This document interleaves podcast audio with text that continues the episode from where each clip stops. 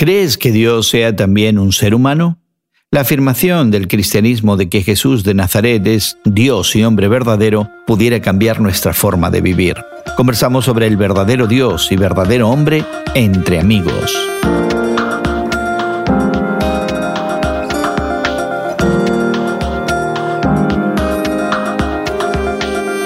Gracias por acompañarnos entre amigos esta conversación semanal sobre la fe cristiana y el mundo contemporáneo. Te saluda Gerson García. Hoy conversamos sobre esa inexplicable y escandalosa idea de que Dios sea también un ser humano. Pero antes te invitamos a suscribirte a este podcast que encontrarás en tu plataforma de podcast favorita. Al suscribirte podrás acceder a enlaces que complementan nuestra conversación y a otros temas que pudieran interesarte. También podrás dejarnos tus opiniones y comentarios participando más activamente de nuestra conversación. Búscanos como Entre Amigos con Gerson García. Suscríbete y síguenos regularmente. Hoy conversamos sobre la extraña, a veces escandalosa y siempre inexplicable idea de que Dios sea también un ser humano. En estos días de celebraciones navideñas, muchos consideran la idea del niño Dios, sin saber realmente lo que esa frase implica. Pero si somos honestos, la frase es verdaderamente inexplicable. Le tomó a la Iglesia cerca de 500 años dar alguna explicación filosóficamente sostenible sobre Jesucristo como Dios y hombre verdadero. Y este no es un debate zanjado a cabalidad. Aunque la declaración es aceptada por la ortodoxia cristiana, la teología contemporánea parece continuar debatiéndose entre las naturalezas humana y divina de Jesús de Nazaret. Pero lo que verdaderamente pudiera escandalizar a muchos son las implicaciones éticas de esa encarnación. La idea de un Dios y hombre verdadero es radical y tremendamente incómoda para los seres humanos, incluyendo a los que se confiesan cristianos. Y es que si Dios es también humano y vivió entre nosotros mostrando el carácter de Dios, el mundo no puede seguir siendo el mismo. Ante Jesús, ese Dios y hombre verdadero, no podemos ser indiferentes porque su humanidad desafía mi estilo de vida y también el tuyo de una forma total y radical. La conversación que te presentamos en esta ocasión ocurrió en diciembre del 2019. En esos días, en las noticias, México reducía la tasa de interés por cuarta vez en el año, tratando de mejorar su economía. Su vecino del norte, Estados Unidos, le ofrecía un tratado de libre comercio junto a Canadá que inundaba el mercado con productos lácteos norteamericanos. El Líbano profundizaba sus divisiones sectarias con un primer ministro sin consenso y el primer juicio político al entonces presidente Trump no hizo más que profundizar la polaridad política norteamericana. Al conversar en esos días cercanos a la Navidad eh, sobre esta idea del Dios y hombre verdadero, no sospechábamos que una semana después las autoridades chinas reportarían por primera vez en la ciudad de Wuhan un misterioso virus de corona que nadie sabía de dónde había salido. Y el resto es historia. Te presentamos ahora nuestra conversación que tuvimos con Guillermo Serrano y la psicóloga Marta Polo sobre este verdadero Dios y verdadero hombre, una conversación que ya está en progreso. Marta habla de la juventud de Marta. exactamente. Marta es de la época donde, donde ya En mi época había uno que se llamaba Baquelita, que era muy distinto. De Baquelita era otra cosa, pero resulta que entonces la tradición es que si al comerte la torta de reyes eh, tú te encuentras al monito, eh, muerdes el monito, entonces tú eres designado para celebrar, eh, creo que tradicionalmente con tamales, la fiesta de la Candelaria, que es el 2 de febrero. Sí, entonces hay gente que es tan roñosa, tan agarrada, tampoco, tampoco compartidora, que cuando descubre en la boca el mono, el, muñequito se lo traga para... para no celebrar la Candelaria. Oh. Oh. bueno, te encuentras entre amigos en una conversación que eh, tenemos regularmente, pero que es más jovial quizás el día de hoy, anticipando la, celebración de la Navidad. Y yo sé que todos en esta fecha estamos ajetreados eh, pensando en cenas, en fiestas, en reuniones, en regalos, en felicitaciones, todo alrededor de este evento misterioso en el que se confiesa que la plenitud de Dios habita en la limitación humana, en un ser humano que nace hace más de dos mil años en condiciones misteriosas, pero que transforma el mundo. Es la idea esta de la encarnación, el Dios encarnado. Y yo sé que la tradición eh, filosófica que hemos heredado en el mundo occidental, que viene de los griegos, esa era una imposibilidad y una locura, lo inmarcesible, lo divino, lo ideal. No podía entremeterse en la maraña y en la contaminación humana. Y era el gran escándalo y la gran locura. Y ahora resulta que el cristianismo en esa época proclama que sí, efectivamente, este Dios creador del cielo y de la tierra se ha venido a vivir con nosotros y habita en su plenitud en el ser humano que conocemos como Jesús de Nazaret. Difícil de aceptar eso cuando yo me conozco a mí mismo y sé positivamente que sería muy difícil eh, de un ser espiritual como Jesucristo que pudiera encarnarse y sentir las cosas que yo siento o vivir las cosas que yo vivo. Es decir, se me hace completamente conflictivo este hecho al conocerme a mí mismo. Y sin embargo, porque me conozco a mí mismo, yo puedo reconocer la necesidad de un Salvador, de una persona que, tiene el poder de, poder cambiarme, ¿no? Pero de todas maneras, es, una, es un misterio. Para mí sigue siendo un misterio todo esto que los teólogos han tratado de explicar. Me acuerdo muy bien cuando yo estudié teología porque tuve esa posibilidad. Y estudiamos la teología de un, de un señor inglés que se llamaba Charles Hodge en tres volúmenes y que le dedicaba a todo esto de la cristología, como se le conoce, un volumen de como 500 páginas que yo tuve que leerme. No creo que aprendí mucho de él, pero me las tuve que leer y dar un, y dar un examen. ¿eh? Y dar un examen. Y una de las cosas interesantes de este teólogo es que usa como unas 200 páginas sin citar una sola cita bíblica. Interesante. Es solamente reflexión y cuestiones filosóficas. Por lo cual demuestra que esto de la encarnación es complicado. Pero es una afirmación de fe que, hacemos. Jesucristo es Dios verdadero y es hombre verdadero. Es Dios completamente y es hombre completamente. Y entonces tú me dices, cuando tratamos de explicarlo no sabemos, no sabemos qué hacer con eso. Bueno, porque em, existe la tentación en, en personas que no son de la fe cristiana en pensar que el cristianismo realmente eh, creen varios dioses, ¿no?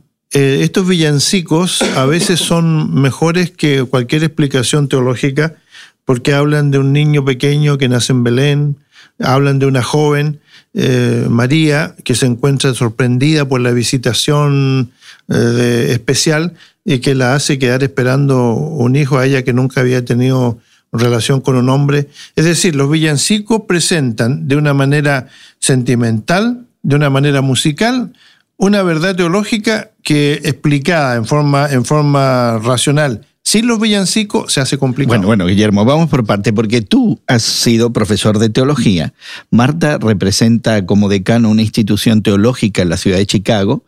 Eh, yo he tenido la oportunidad ocasional de enseñar algunas clases de teología sistemática. Y resulta que si yo le digo a mis alumnos, cuando llega la parte de Cristología y llega la encarnación, cantemos el villancico del niño Dios, yo creo que van a ir a pedir que se les regrese el dinero. bueno, por haber pagado por la clase, van a reclamar y van a decir, esto es un engaño. Es decir, la iglesia se pasó 800 años tratando de debatir esta interacción entre lo divino y humano en, Cristo.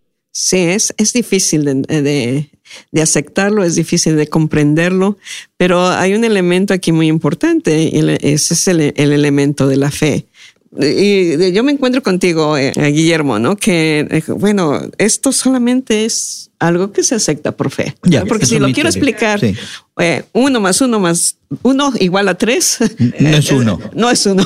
No matemáticamente. No, pero, pero, pero, eso voy. O sea, yo no estoy negando que haya necesidad de esa afirmación de fe, pero no es una afirmación de, de fe tangencial, me da la impresión. Es una afirmación de que cuando yo entiendo que hay un gran misterio incomprensible para mí, que lo divino y lo humano interactúan, se entrelazan de, de una forma misteriosa e inexplicable la persona de Jesucristo, de tal manera que afirmamos su completa deidad y su completa humanidad, la afirmación en fe con muy poco entendimiento de lo que eso significa, no me hace a mí plantearme la vida encarnadamente? Sí, a, mí de hecho, ¿verdad? Una de las cosas que, eh, que trato de meditar y, y, poner en práctica es, ¿verdad? A los suyos vino y los suyos no lo recibieron, más a todos los que le recibieron les dio potestad de ser hechos hijos de Dios o oportunidad de ser hechos hijos de Dios.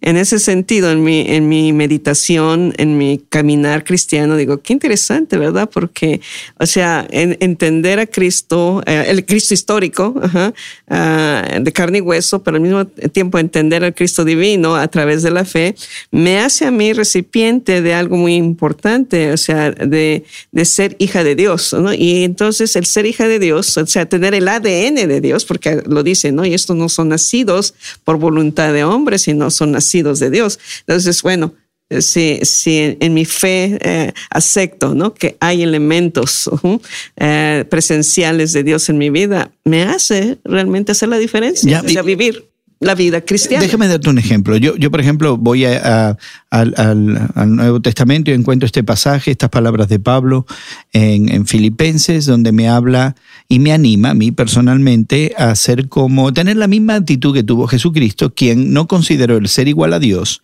sino que se despojó de esa idea de ser Dios, se vino a vivir con nosotros, se encarnó, nació, vivió, murió, resucitó. Y entonces me dice, y haya en ti ese mismo sentimiento de despojarte. Y ahora yo vengo a la iglesia, una iglesia de, habla hispana, donde tenemos un montón de jóvenes, eh, adolescentes y menores que tienen como primer idioma el inglés porque han crecido en este país. Y yo insisto en tener mi lenguaje, no me despojo de mi lenguaje, para alcanzarlos a ellos. Y cuando hablo de la encarnación, de que realmente la afirmación de fe de Dios y hombre verdadero transforma mi vida, es en ese sentido. Me, ahora me exige que yo me despoje, por ejemplo, de algo tan importante como es el idioma español, que constituye mucho de quien yo soy, para que yo me encarne en el idioma inglés de aquellos más jóvenes que necesitan ahora escuchar del Evangelio. Y sin embargo, en mi iglesia tenemos un poquito de dificultad con eso. No queremos hacer renuncias con cambiar la música o con cambiar la liturgia o con cambiar las prácticas o con cambiar las conversaciones que tenemos por alcanzar a otra gente me parece que estás haciendo una reflexión muy interesante y muy profunda. Tienes razón. O sea, cuando Pablo nos habla en Filipenses 2, ¿no? Que el Señor Jesucristo se despojó, ¿verdad? No se aferró a su divinidad, sino que se encarnó y se hizo. Estás haciendo realmente una, una reflexión muy, muy, muy profunda de cómo nosotros podemos realmente encarnarnos, ¿no? En las necesidades que nos rodean en, la cultura en que nos rodea, en la gente en que nos rodea. Eh, eso es fantástico. Eh, no sé, eh, Guillermo, pero me parece que lo que está diciendo Gerson nos, nos revela el, sentido ¿no? de, la, de, de, la humanidad de Dios, o sea, Dios Hijo, y, y cómo Él viene y se identifica con nosotros, se cambia el nuestro barrio, El cristianismo yo creo que es dinámico y para cada época existe también esta idea de que tenemos que de alguna manera tratar de hacernos a, los demás como ellos viven, como ellos son. Compartir su experiencia, su cultura, sus comidas, su manera de ver el mundo y con la idea, como lo dice la Biblia, de salar, con la idea de ser agentes de cambio, pero ese cambio no puede ser impositivo, tiene que ir a través de una relación, que es, yo diría, la falla fundamental que hemos tenido en la evangelización. Nosotros vamos con cuatro o cinco postulados que tratamos de hacer que la gente los crea. Bien herméticos. Herméticos. Sí. Y eso es todo. Ahí no hay más. Y no hay más. Yo creo que ahí hemos fallado como iglesia porque es evidente que la generación actual y especialmente los jóvenes de hoy quieren ver modelos de vida y esos modelos de vida se encarnan en nuestra aproximación hacia ellos. Así que en estas fiestas de fin de año, de, Navidad, de, Nochebuena y de todas esas, celebraciones, yo creo que la gran oportunidad que tenemos es de abrir nuestros hogares, nuestras casas a la gente que lo necesita y tratar de hacerlo con ellos de, de la mejor manera posible. No, hay, no puedo explicarlo de otra manera, porque yo diría que si usamos un lenguaje altisonante, pues no vamos a llegar a ninguna parte con ellos, ¿no? Y eso es lo que a veces hacemos cuando nos transformamos en, predicadores y enseñadores, ¿no? Y adoptamos un tono especial. ser luz y sal y, levadura, eso es eh, realmente el desafío que tenemos cuando hablamos de, un Cristo eh, encarnado, de un Dios encarnado, ¿no? Y que nos ha dejado a nosotros la tarea de ser eh, representantes de esa encarnación. Y eso es extraordinario es una gran responsabilidad, pero al mismo tiempo Ah, eso nos llama a, ser, eh, a mantener nuestra, ah, nuestra ética personal, nuestra ética cristiana, pero al mismo tiempo eh, abrirnos ¿no? a la novedad de vida. Y debería ser parte de, nuestra reflexión, sin quererle aguar la fiesta a nadie, Marta. Por supuesto. Queremos, queremos comer tamales y celebrar con jamón. Y desearles una feliz Navidad. Así es, y desearles la mejor de las Navidades.